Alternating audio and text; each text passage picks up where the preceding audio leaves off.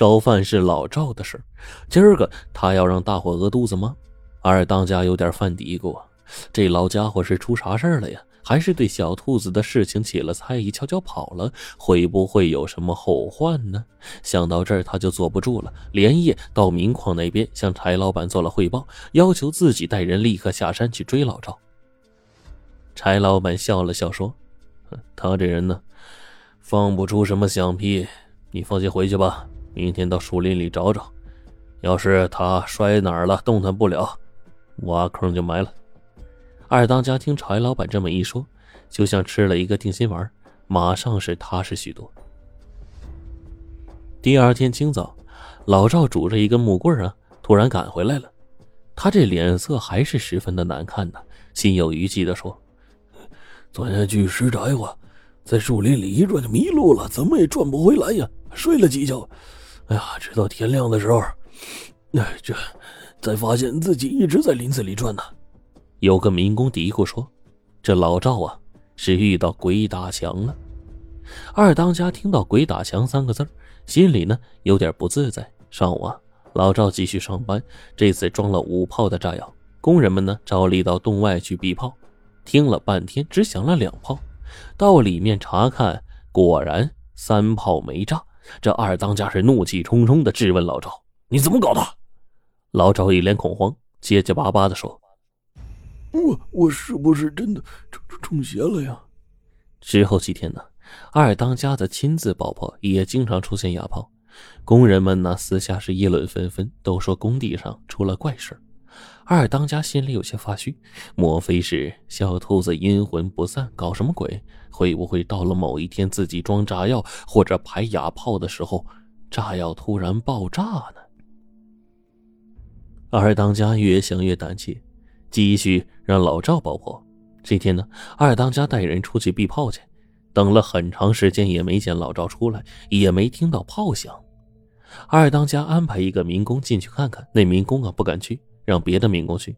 这些民工你看我，我看你，没一个肯进去。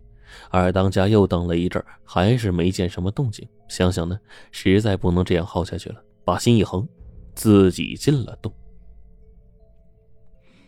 二当家提心吊胆的走进去，到了离工作面不远的地方，只见老赵坐在那里，一只手拿着香烟，一只手拨着火机。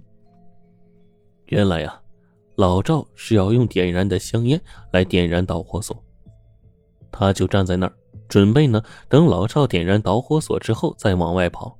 站了一会儿，老赵却没有点烟，只是把打火机在空中晃了晃，嘴里还大声说。哎，甭客气嘛，你是老哥，你先点。二当家定睛一看，老赵旁边是空无一人呢，这是在跟谁说话呀？心里不由得咯噔一下。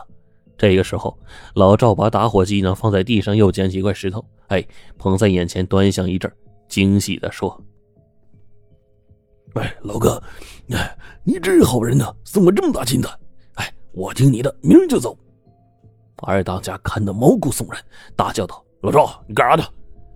老赵回头一看，一看是二当家，哎，喜气洋洋的说：“哎，我发财了！你看，哎，这我老哥给我的金子这么大一块。”二当家是又气又怕呀，哆嗦着说：“嗯，你你你你，就就究竟看看出啥了？我我操，我我金子呢？怎怎么变石头了？”老赵低头一看，十分的诧异，又向四周看了看，说。老哥，你咋不见了？哪儿去了？说着，又疑惑的看了看二当家，忽然一声惊叫，站起来就往洞外跑。老赵出来之后啊，说有一个衣着怪异的人跟他说了很久的话，声称呢这个洞是他们的地盘，他们在这干了一百多年了，让老赵告诉大家不要跟他们争，并且呢送给老赵一块金子。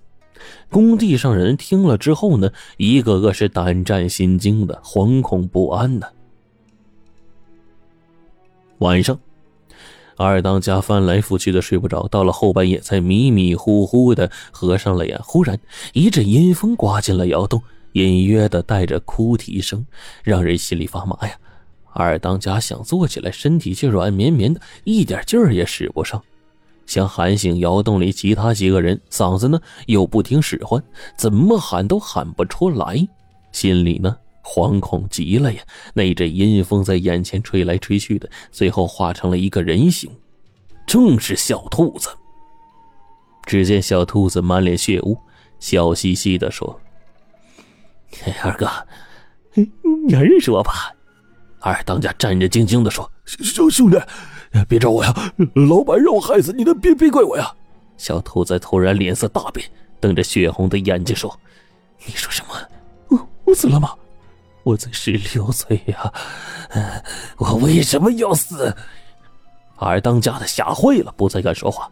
小兔子突然止住哭声，龇牙咧嘴的叫着说：“我要报仇！”